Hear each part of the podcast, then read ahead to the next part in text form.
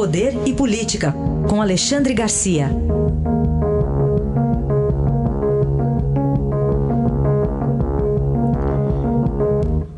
Alexandre, bom dia. Bom dia, Raíssa. Bom dia, Carolina. Olá, bom dia.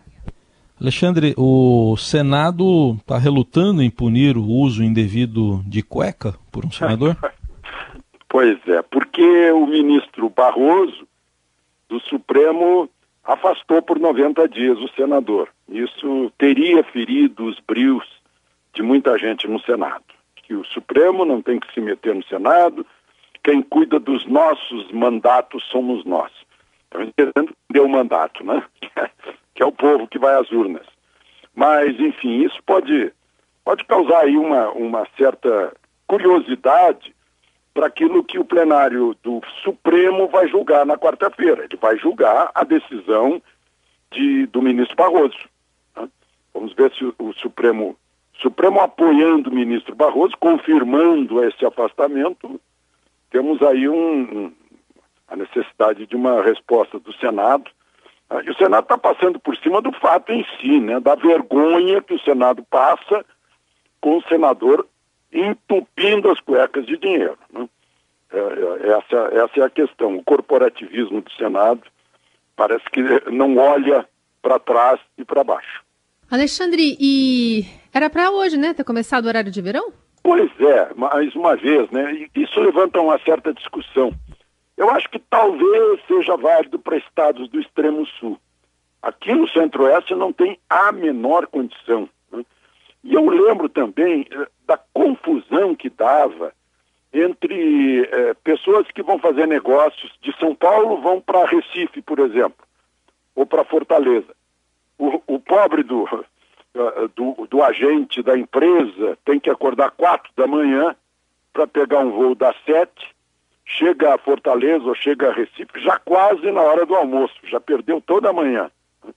E, e as companhias aéreas também têm grandes dificuldades. Eu fico imaginando também motorista de ônibus, que dorme menos, porque à noite não tem como conseguir dormir, dizer que está dormindo às 11, quando na verdade são 10 horas.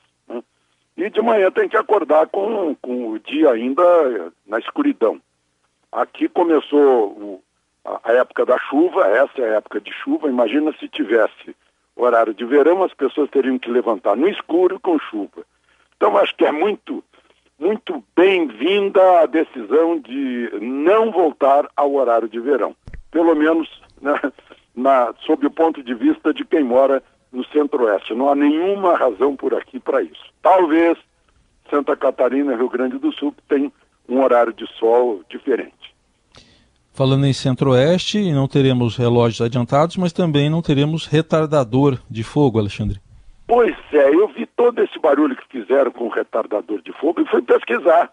E descobri que esse retardador de fogo, que se chama Fire Limit, né, limite de fogo, é usado há anos no mundo inteiro.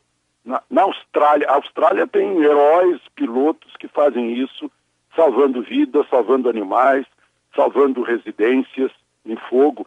Ou seja, despeja isso em torno de uma residência, resiste por duas semanas. Ele não é, ele não fica no meio ambiente. Ele se deteriora logo, portanto não é perigoso, como se diz. Né? Ah, é usado nos Estados Unidos, na Califórnia, é usado no Canadá, nos incêndios do Canadá, é usado na Austrália, no, no, nos países europeus. Aí a gente tem a impressão de que o Ibama se assustou com, com o noticiário, suspendeu a compra e está se curvando em vez de mostrar os dados. Né? Olha, está aqui, ó. esse é o uso mundial, essa é a fórmula, assim funciona um retardador. Porque eu não sei, talvez seja por causa do, de, do, do, pessoal do Eduardo, do, do Ricardo Salles, porque foi Ricardo Salles, então é contra o meio ambiente. Pode ser que seja uma, uma coisa assim meio preconceituosa, mas não encontrei nada que justificasse o não uso desse retardador para proteger residências, animais e lavouras.